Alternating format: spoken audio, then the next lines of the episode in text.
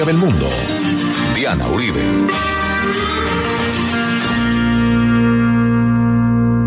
Buenas. Les invitamos a los oyentes de Caracol que quieran ponerse en contacto con los programas, llamar al 302-9559, 302-9559 o escribir a info arroba la casa de la historia punto com, info arroba la casa de la historia punto com o al Facebook, eh, a la página de la casa de la historia o a las redes sociales o al Twitter.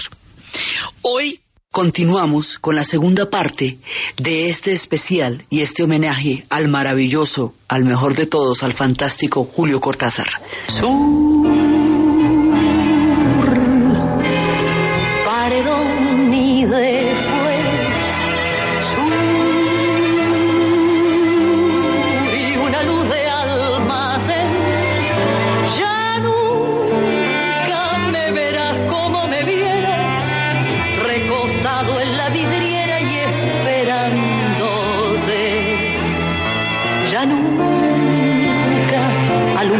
Con las estrellas nuestra marcha sin querellas por las noches de Pompeya.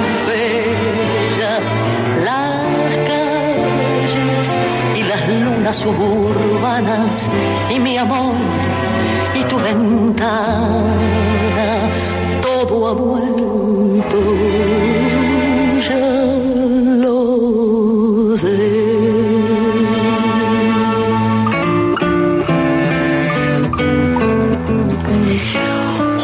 Cortázar es uno de los personajes más fantásticos que ha dado América Latina.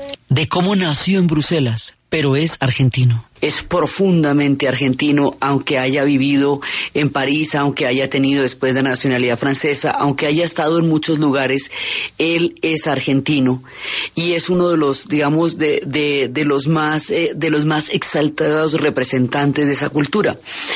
Tuvo muchas influencias de Borges, no solamente porque él le llevó a Borges los artículos que, el cuento que Borges publicó en la revista Sur, sino porque durante mucho tiempo fue colaborador de la revista Sur. Y Borges le, digamos, lo influenció con su maestría. Decía de Borges que eh, se encontraba atónito ante un hombre que en lugar de saber qué adjetivo poner, se preocupaba por saber qué adjetivo quitar. Era un verdadero maestro del juego de la literatura y estábamos hablando pedazos de cómo él describía su vida, pedazos de cómo él describía su infancia. Él decía que desde pequeño tenía una infancia gótica. Decía, mi casa desde una perspectiva de la infancia era también gótica, no por su arquitectura, sino por la acumulación de terrores que nacía de ellas y de la creencia de los pasillos mal iluminados y de las conversaciones de los grandes en la sobremesa. Gente simple, las lecturas y las supersticiones permeaban una realidad mal definida y desde muy pequeño me enteré de que el lobizón salía de la noche de la luna llena, que la mandrágora era el fruto de la horca, que en los cementerios ocurrían cosas horripilantes, que a los muertos les crecían interminablemente las uñas y el pelo, y que en nuestra casa había un sótano al que nadie se animaría a bajar jamás. Curiosamente esa familia, dada los peores recuentos del espanto, tenía a la vez un culto al coraje viril y desde chico se me exigieron expediciones nocturnas destinadas a templarme. Mi dormitorio fue un altillo alumbrado por un cabo de vela al término de la escalera donde siempre me esperó el miedo vestido de vampiro o de fantasma. Nadie nunca supo de ese miedo, o acaso fingió no saberlo. Por eso decía, Vargas Llosa decía que no hay nada más artificial que la simpleza de los textos de Cortázar, porque no tienen nada de simple, porque para poder hacer eso había toda una cantidad de estudio de literatura detrás. Y Borges decía, cuando realmente quería ufanarse de visionario, que cuando le llevaron unos, un, cuento, le llevó un joven que se llamaba Julio Cortázar para la revista Sur, él comprendió y dijo a tiempo que esa era una de las promesas de las letras argentinas y resultó ser uno de los grandes de toda la vida. Entonces, este personaje va a ser traductor, entonces es un profundo conocedor de las lenguas, va a andar por el mundo, es un troshumante, es un, es un cosmopolita, es un personaje que va a conocer muchas historias, va a ser compañero de generación también de mucha gente, va a formar parte, digamos, del imaginario más preciado de América Latina y va a ser fundamentalmente un tipo informal Entonces, cuando uno empieza a hablar de Julio Cortázar, tiene que quitarse los zapatos, tiene que ponerse pantuflas, hay que abrir la ventana. Era un tipo que adoraba los gatos, que amaba profundamente el jazz. El jazz era su referencia de improvisación y era lo que lo hacía, digamos, sentirse libre.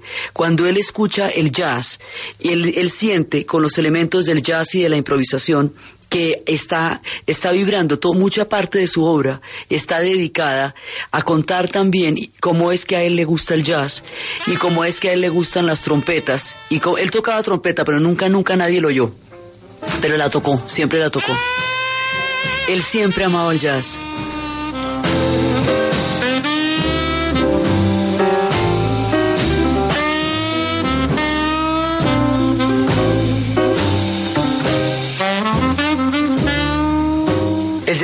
Hay una serie de elementos que van marcando su vida. El jazz, el amor a los gatos, el espíritu de la libertad, la genialidad con que él se va a relacionar con la literatura. Entonces, este personaje va conociendo partes muy importantes del siglo y va construyendo una forma de escribir completamente nueva, completamente fresca, completamente libre y muy, muy compleja también a la vez en su gran simplicidad. Eso es, digamos, como, como los juegos que tenía. Él va a estar en la Argentina hasta la época en que Juan Domingo Perón se instala de lleno. Porque él dice que cuando Perón, primero, Cortázar jamás fue amante del culto a la personalidad. Su irreverencia, su, su, burla a toda solemnidad no le permitía aguantarse una adoración colectiva a una figura política como la que hubo en la Argentina de Perón. Entonces él decía que él fundamentalmente se fue de la Argentina porque cuando estaba sentado escuchando sus hermosos conciertos de jazz, sonaban en los, en los altavoces peronzos grande y le interrumpían sus improvisaciones del jazz. Y él no podía vivir en un país donde se le interrumpiera la, la improvisación de su hermoso concierto de jazz. Entonces por eso se va de la Argentina. Va a ser la manera como él manifiesta, digamos, su, su repugnancia a un culto generalizado de fanatismo como el que en ese momento se estaba produciendo con Perón. Perón va a ser un fenómeno de, de, un grado de, digamos, de aceptación. Él va a ser el poder, él va a ser los sindicatos, él va a ser la oposición, va a infiltrar absolutamente todo y va a tener un nivel de consenso y de adoración en el pueblo argentino con la figura de, Evita también y con toda la cantidad de, de, condiciones sindicales que se lograron en esa época y que son las que le dan el apoyo a él. O sea, es un fenómeno bien importante, pero a Cortázar el culto a la personalidad, esa solemnidad y ese aire marcial le parecía hartísimo porque él nunca se aguantó esas cosas, es un irreverente y siempre, siempre estuvo, digamos, eh, siempre huyó de la solemnidad y huyó de todo tipo de, de, de cualquier forma de plegarse a algún tipo de poder. Siempre defendió toda clase de libertades. Él se va por el mundo va a conocer muchísimos lugares, va a tener bueno, una mujer que se llama Aurora, que estuvo con él mucho tiempo, y luego va a conocer a la que va a ser su compañera, que es Carol Dunlop, la que va a ser su compañera durante mucho tiempo. Él va a entrar en contacto, en el principio, su obra no tiene, digamos, la, la característica, no, él no está, eh, no tiene una, una forma, una conciencia política muy clara. Eso le va a pasar es cuando llegue en contacto con la revolución cubana.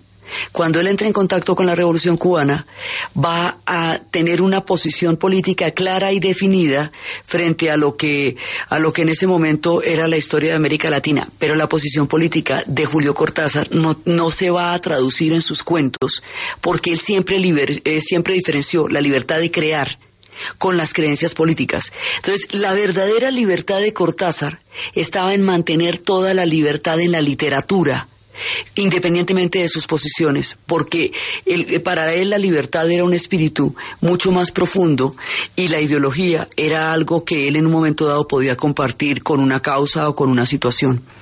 Cortázar tiene el espíritu del mayo francés mucho antes de que el mayo francés haya ocurrido. Cortázar es el hombre de la imaginación al poder y del poder de la imaginación en la literatura. Es un personaje tan querido porque representaba todos los sueños y las utopías de una generación. Entonces toda la gente que quiso ser bohemia en París, pues Cortázar fue el más bohemio en París y en París escribe la historia, una de las historias que más lo va a hacer adorar en el mundo, que es La Rayuela.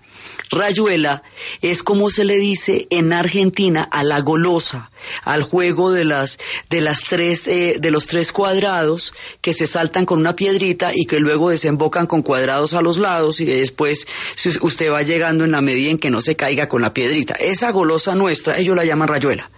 Rayuela es una historia de Olivares y la maga amándose en París, en ciudades circulares. París es una ciudad circular entonces es como una araña. Entonces ellos se ponen citas en París esperando encontrarse, pero no se dicen dónde, para que el juego y el azar y la lúdica les permita los encuentros. Rayuela es una novela que se puede leer de varias maneras porque está escrita como un mecano. Se la puede leer de abajo, de adelante para atrás, de atrás para adelante, o hay una serie de capítulos en cuyo orden se puede leer.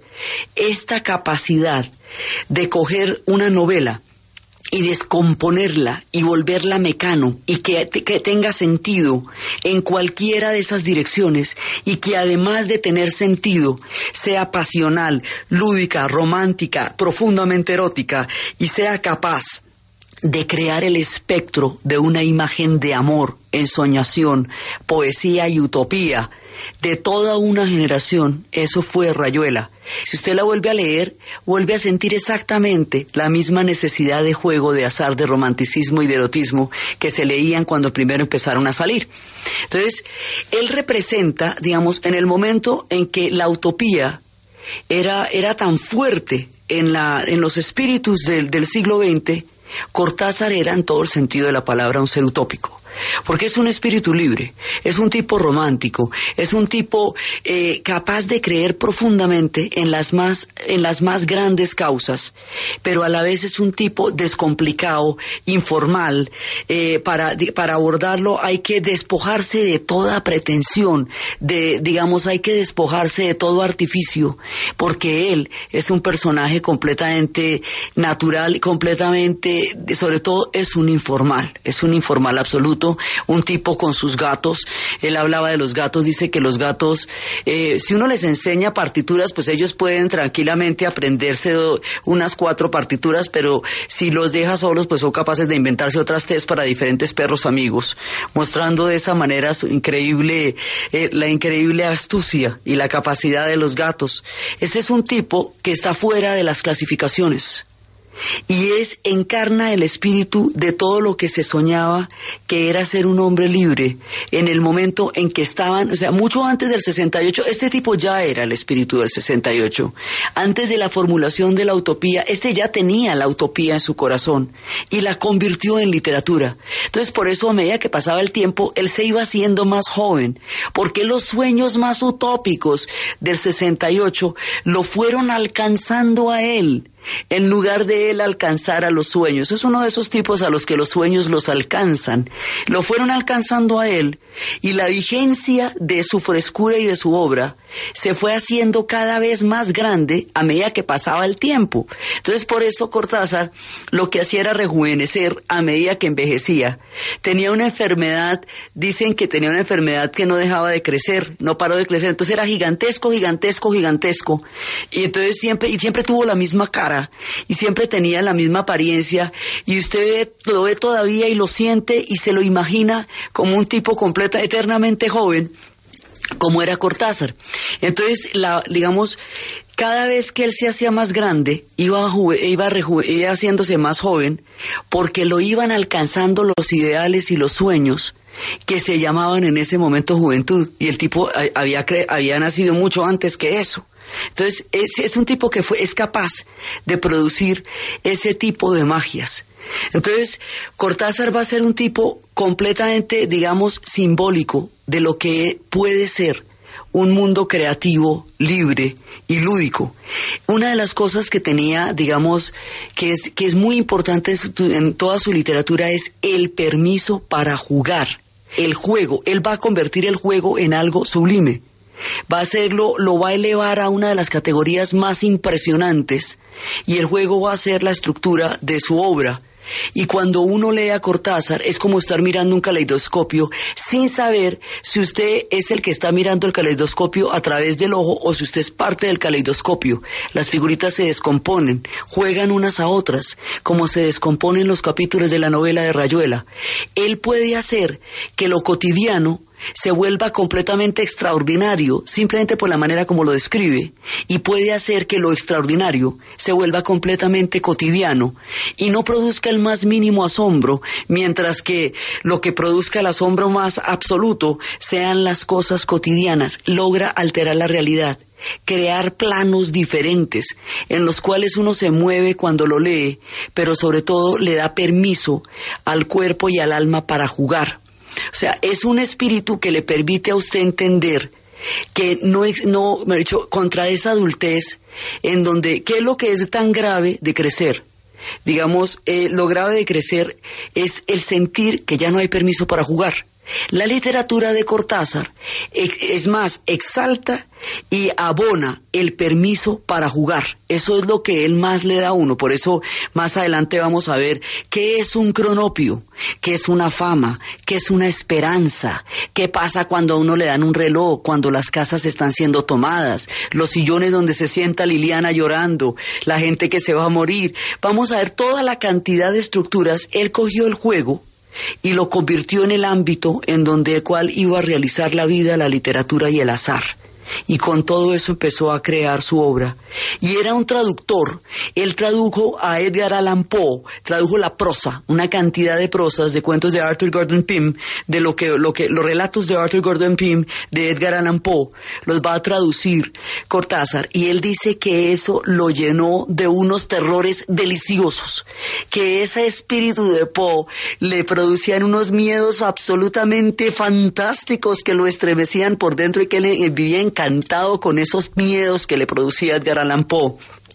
Tradujo también a Keats, al gran poeta Keats, hizo relevante toda su figura en la literatura inglesa, va a traducir, o sea, que a uno le traduzcan, nos, hecho, hacer el favor para la gente hispanohablante de traducir a Edgar Allan Poe, es una cosa de agradecerle toda la vida y de traducir a Keats. Entonces él era un traductor era, siempre trabajó en eso.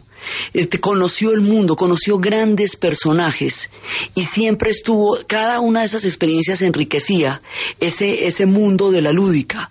Cuando se compromete con la política, lo va a hacer con su vida y van a mantener el juego en la literatura, tanto que él se va a ganar el premio Rubén Darío a la independencia de la literatura. él va a estar comprometido con el proceso de la Revolución Cubana en el momento en que la Revolución Cubana, él va a llegar allá en el 68.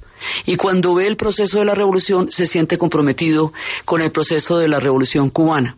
Más adelante se va a sentir comprometido con el proceso de la Revolución Nicaragüense. Eh, la mujer que él va a escoger, digamos, su, su compañera, Carol Dunlop, era una hija de las flores que se había unido al movimiento para parar la guerra del Vietnam y que después huyó a Canadá, como muchísima gente de la generación que se opuso a la guerra del Vietnam huyeron a Canadá y ella no aprendió francés y no quiso volver a hablar inglés de lo brava que estaba con lo que estaba pasando en ese momento. Entonces la convenció de que volver a hablar inglés, que era una lengua muy hermosa y que no tenía nada que ver con un conflicto geopolítico que en ese momento se estaba dando. Ella volvió a hablar inglés y entonces ellos fueron felices porque él amaba también esa lengua, pues de la cual era traductor. Entonces, este personaje va a estar en la bohemia de París, en las causas que en un momento dado aglutinaron a una generación.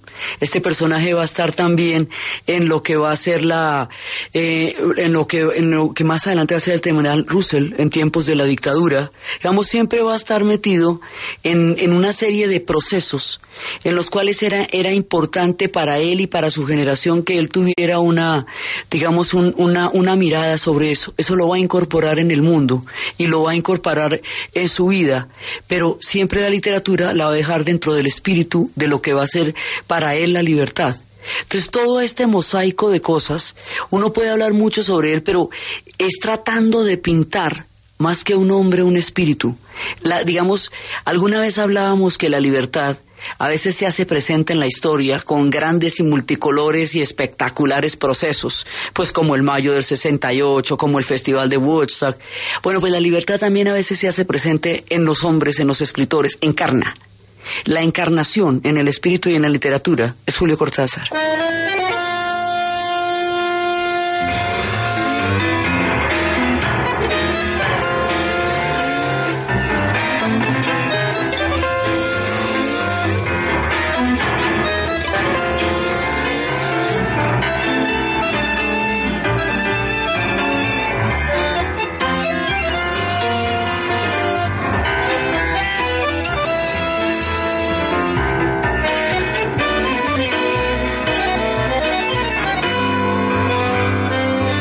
Cortázar le rendía un homenaje muy grande a Antonín Artaud y a los surrealistas. Y cuando le preguntaban por qué, él decía que todo el mundo, por dicho, a la gente le gustaba decir que el espíritu del surrealismo había muerto, que eso ya había pasado de moda. Entonces él decía, imagínese si nosotros descartamos las vanguardias, si decimos que pasó de moda lo que ha buscado la libertad, entonces decimos que quedamos en la misma situación de las generaciones anteriores a las rupturas.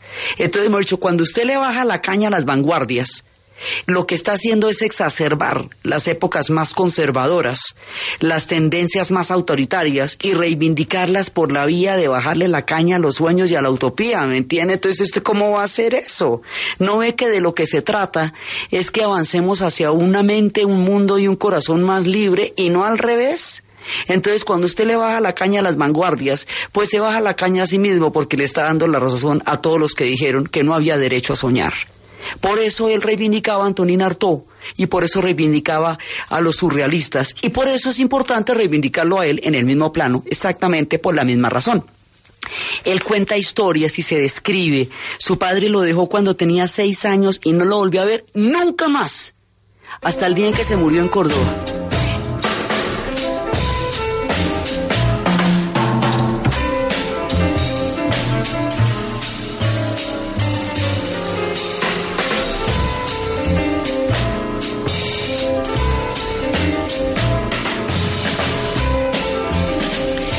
A una pausa comercial.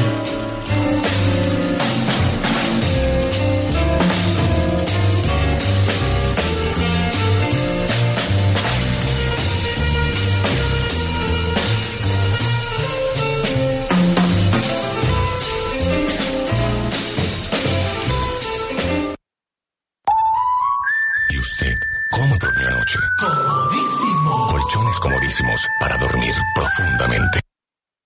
Apetifor, producto natural. Apetifor mejora tu apetito. Apetifor mejora el apetito en niños y adultos. Calidad Natural Freshly. En productos naturales la primera opción.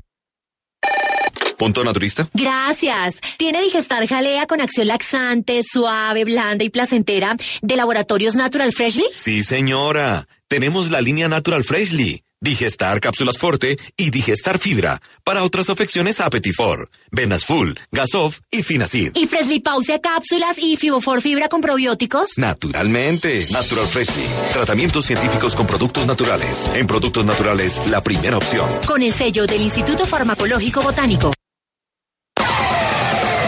Caracol Radio presenta Nuestro Deporte. Bogotá dio a conocer los nombres de los atletas nominados para la ceremonia del Deportista del Año Acorde Bogotá IDR 2016 que serán exaltados el próximo jueves 15 de diciembre. Entre los candidatos se encuentran las pesistas Lady Solís y Waldina Baloyes, el medallista olímpico de bronce en Río de Janeiro Carlos Ramírez, los nadadores Alexander Jiménez y Alice Victoria Pérez, el piloto Carlos Muñoz, Miguel Ángel Rodríguez, cuarto en el Mundial de Squash en Estados Unidos y el ciclista Esteban Chávez, campeón del Giro de Lombardía, subcampeón en el Giro de Italia y tercer puesto en la Vuelta a España. 2017, si el año sale como salió este año, estaría más que contento. Si sale un poquito menos, estaría contento. Con el equipo todavía no nos hemos planteado los, los objetivos para el año entrante. Es un equipo diferente por lo que es australiano. Entonces ellos siempre tardan un poquito más en reunir la gente de Europa, reunirme a mí como colombiano, con los australianos. Y yo creo que ya sabremos qué carreras, qué carreras haré, pero ya nos estamos preparando para, para lo que venga y estaremos listos para eso. Pero si logramos hacerlo como fue este pues muy bien. Esta semana también se designarán los mejores deportistas nacionales en la Gala del Deporte Olímpico Colombiano, mañana a partir de las siete y media de la noche, mientras que el reconocimiento del deportista del año del diario El Espectador será el próximo miércoles 14 de diciembre. Más información en caracoldeportes.com y en Twitter, arroba caracoldeportes. ¿Tienes un instrumento musical en buen estado y quieres que sirva para crear esperanza? Es el momento de compartir. A Vivir que son dos días de Caracol Radio se une a la cruzada RE, Acordes de Esperanza, que llevará instrumentos musicales a jóvenes de las zonas del país que ven en la música un camino para convivir en paz. Ingresa a regalauninstrumento.com. Revisa la lista de instrumentos que se necesitan y si lo tienes, llévalo al servientrega autorizado. RE, Acordes de Esperanza, una iniciativa de César López con la Fundación 240, Canal 13 y Negrita Films. Con el apoyo de Servientrega y a vivir que son dos días de Caracol Radio. Ah, además prepárate para la gran jornada nacional de cierre que a vivir que son dos días realizará el próximo 17 de diciembre. A vivir que son dos días, la radio en otro tono. Caracol Radio, más compañía.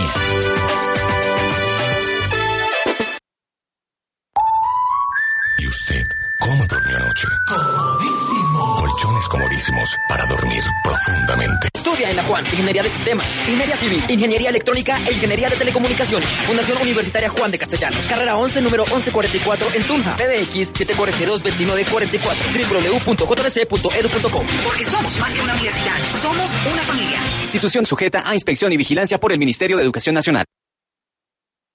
Ya tenemos casi todo para la fiesta. Listo, que no se te olvide pedirle los platos a Laura. Bueno, ¿y qué nos falta?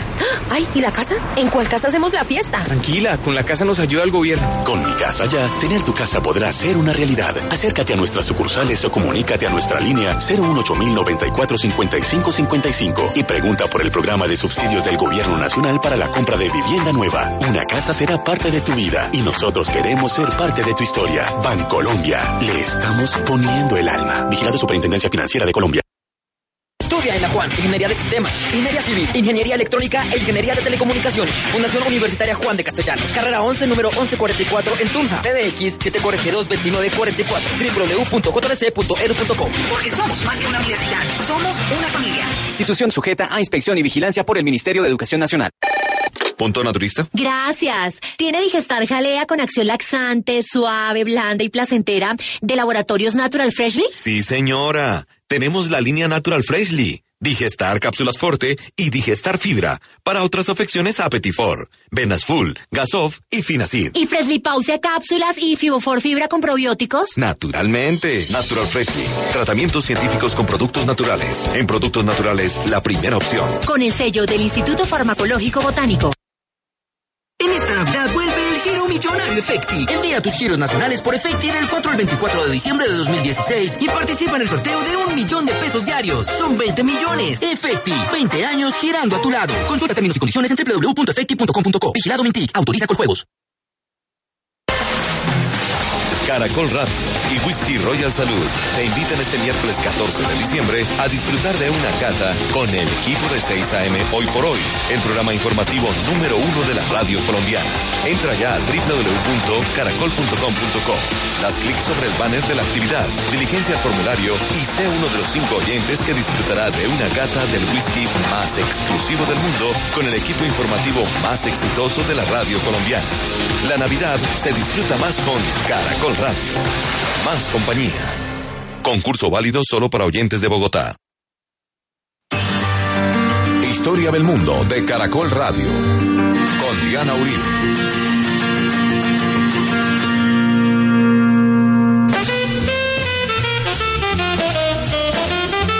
Continuamos con el especial de Julio Cortázar.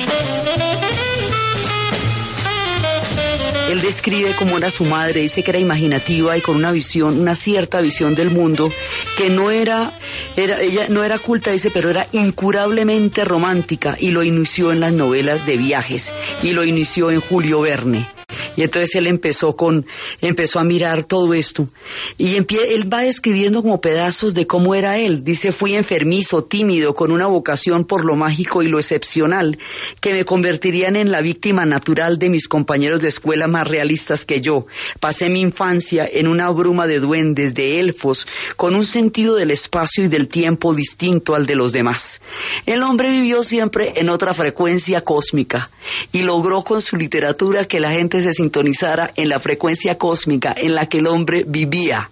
Y eso era, eso era de las partes más maravillosas de su escándalo de su maravilla, digamos, de, de cómo él escandalizaba la literatura y va a ser de los grandes, grandes del boom, o sea, el movimiento que se va a conocer como el boom latinoamericano, que es nuestra contundente presencia en la literatura universal. Este es de los duros de ahí. O sea, nuestra contundente presencia, ¿cuál es? Pues García Márquez, es, eh, es Borges, es Carlos Fuentes, es todo eso, digamos, toda la constelación, Vargas Llosa en su momento, toda la constelación de escritores que van a conformar ese fenómeno que se conocerá como el boom de la literatura latinoamericana. Bueno, pues de los duros, duros, duros es Julio Cortázar. Entonces, va a ser parte de todas las vanguardias de su tiempo. Después, cuando la dictadura va a integrar el, el Tribunal Russell, que es el juicio moral, moral, ya que no se pudo, pues no se podía en ese momento político de ninguna manera a lo que eran los, los horrores de lo que en ese momento estaba pasando en la dictadura. Era un tipo progresista en lo que se entendía por progre en ese momento, digamos, y era progresista por utópico, por soñador, por libertario no por dogmático, sino porque, porque era así su corazón. Entonces él va describiendo cómo era, dice, me escandaliza que mis amigos rechazaran el caso de Virgen Story. Si alguien ha escrito un nombre invisible, no bastaría para, para mí que su existencia fuera irrefutable. Dice que cuando alguien empieza a dudar de las criaturas invisibles, él se escandaliza de que se dude de aquello que no se pueda ver y por eso mismo se le llame, él dice que por eso mismo se le llamará irrefutable y él se va metiendo en esos intersticios de la imaginación y va creando su mundo y sus personajes. Entonces su mundo está conformado por una cantidad de cuentos. La novela de Rayuela, la novela, la novela de toda una generación. Lo más curioso además con Rayuela es que él no era populista, él nunca la escribió para que la juventud lo quisiera. Fue la juventud de que alcanzó a la Rayuela. Él nunca lo hizo con la intención de convocar. Fue la intención de convocatoria la que llegó, digamos, la convocatoria llegó a su obra simplemente por los espíritus que estaban ahí. Entonces, él tiene, digamos, él tiene una cantidad, una manera de tratar los monstruos del corazón humano que dice que no necesariamente son repugnantes, que simplemente son espíritus profundos, y trata en su juego, también trata situaciones muy fuertes del alma. Uno de los cuentos más, eh, tal vez más conocidos de él, y que es un homenaje al jazz, y es un homenaje con mucho cariño y tristeza a una persona que estaba en un estado de y decadencia va a ser el perseguidor. El perseguidor es dedicado a Charlie Parker. Y Charlie Parker, uno de los músicos más geniales de la historia del jazz, se va a consumir en un proceso de autodestrucción imparable. Y todo el mundo le trata de dar la mano y nadie lo pudo ayudar. El relato de esta, esta decadencia trágica de Charlie Parker es el perseguidor y cómo ya no tenía el saxofón, lo había perdido en el metro, ya nadie le prestaba los saxos porque había botado los saxos, los empeñaba o se paraba encima de ellos y los destruía. Todo, digamos, la manera como él va narrando ese espíritu, como es como una visita donde él llega a donde está el personaje con Dee, sea un personaje que él crea que en realidad es Charlie Parker, que es el perseguidor y lo ve y el hombre está en el cuarto llevado, totalmente enfebrecido, está ahí y él recuerda qué tan genial es ese personaje y que, y, que digamos, la comprensión y la tristeza de ver a este hombre capaz de hacer sonar la trompeta de una manera absolutamente genial, consumiéndose en un algo del cual nadie lo podía sacar.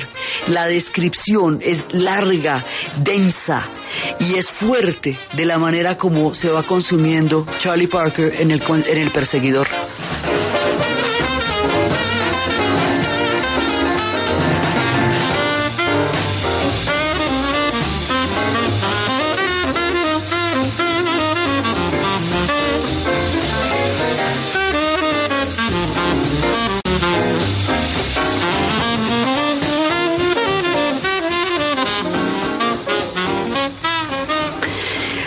Cortázar va creando un universo. Eso es básicamente la obra de Cortázar, es un universo. Y en ese universo pasan cosas extraordinarias.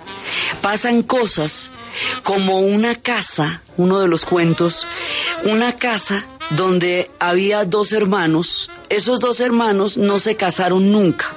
Ellos tienen la teoría de que la casa no los permitió casarse nunca. Heredaron una casa, ella tuvo dos pretendientes a los que dejó, no se sabe muy bien por qué, el otro tuvo una mujer con la que se quiso casar y se murió y nunca le paró más bolas. Entonces ellos terminaron los dos hermanos viviendo en la casa.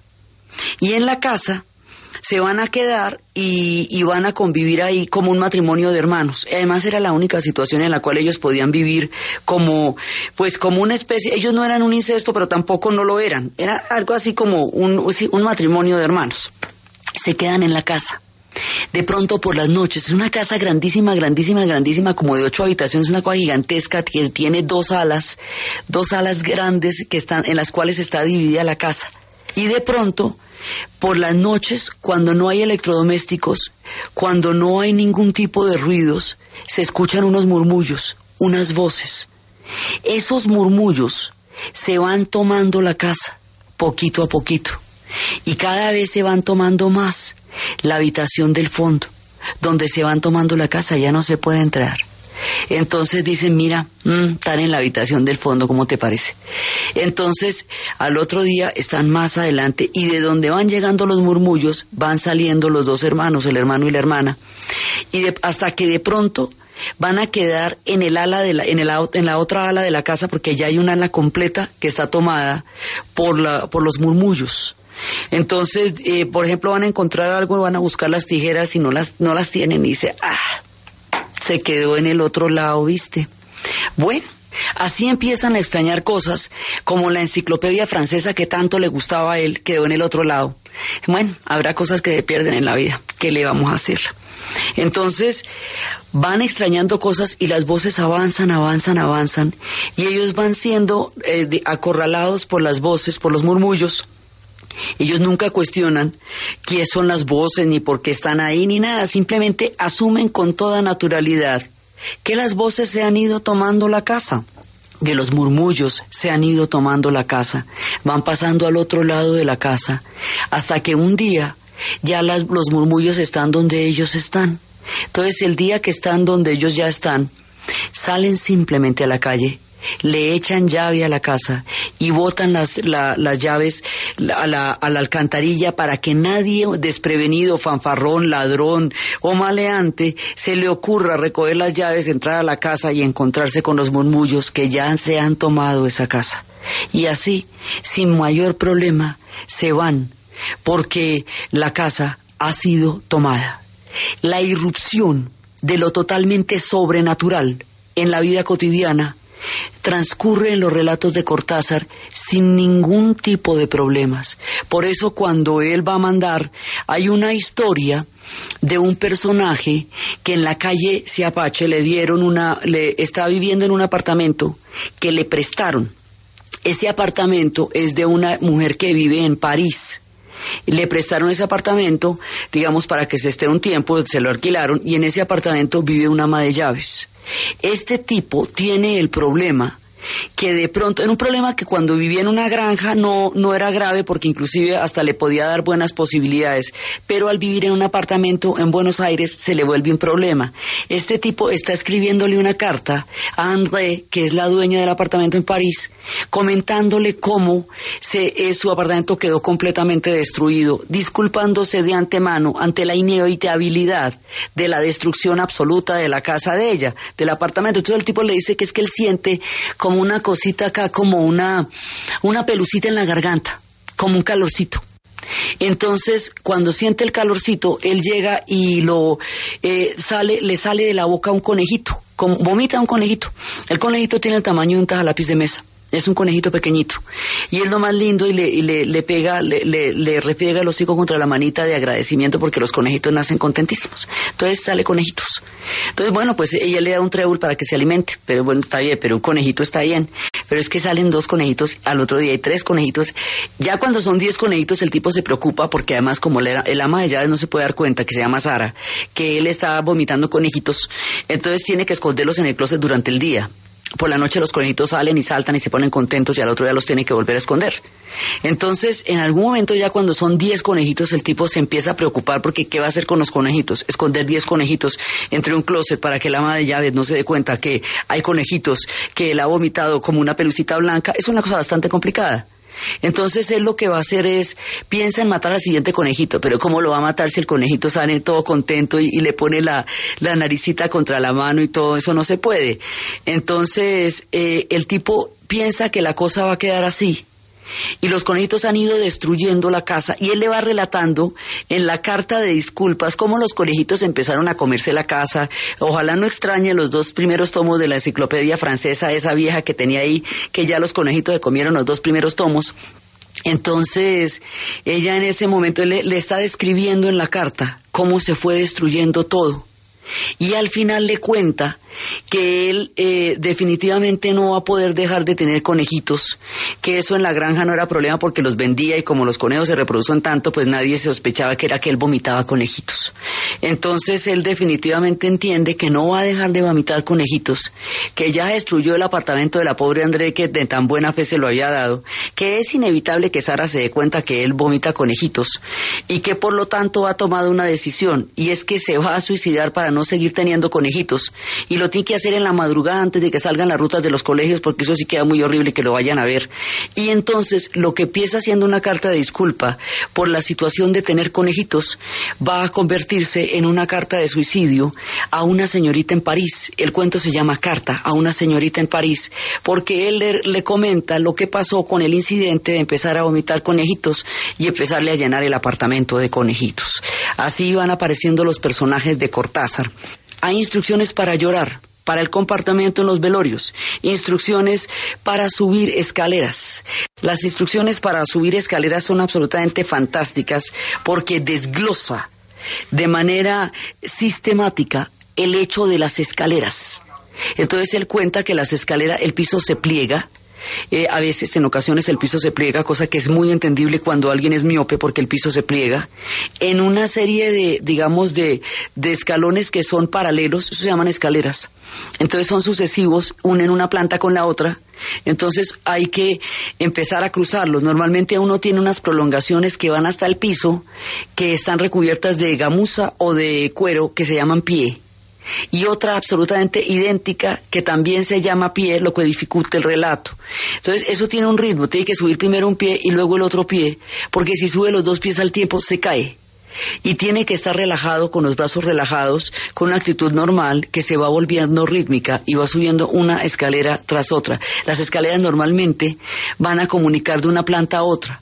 Eh, digamos, podrían ser oblicuas o diagonales, pero es mucho más difícil entonces, eh, salvo por supuesto las escaleras de Harry Potter, que en esa época no estaban contempladas, que se mueven como quieren, estas normalmente conducen de una planta a otra y tienen, hay que subirlas de frente, dice, porque si las sube uno de, por detrás o de medio lado es peligroso y va contando de una manera totalmente sorprendente, como si nunca se hubiera hablado de eso, las instrucciones para subir escaleras y va contando las instrucciones para llorar y de una manera totalmente clara y cotidiana nos va describiendo el mundo de los cronopios. El universo de Cortázar es casi infinito, es como una caja mágica que siempre que se abre vuelve a salir su música, pero además salen palabras y adentro hay un caleidoscopio que siempre se mueve en direcciones diferentes.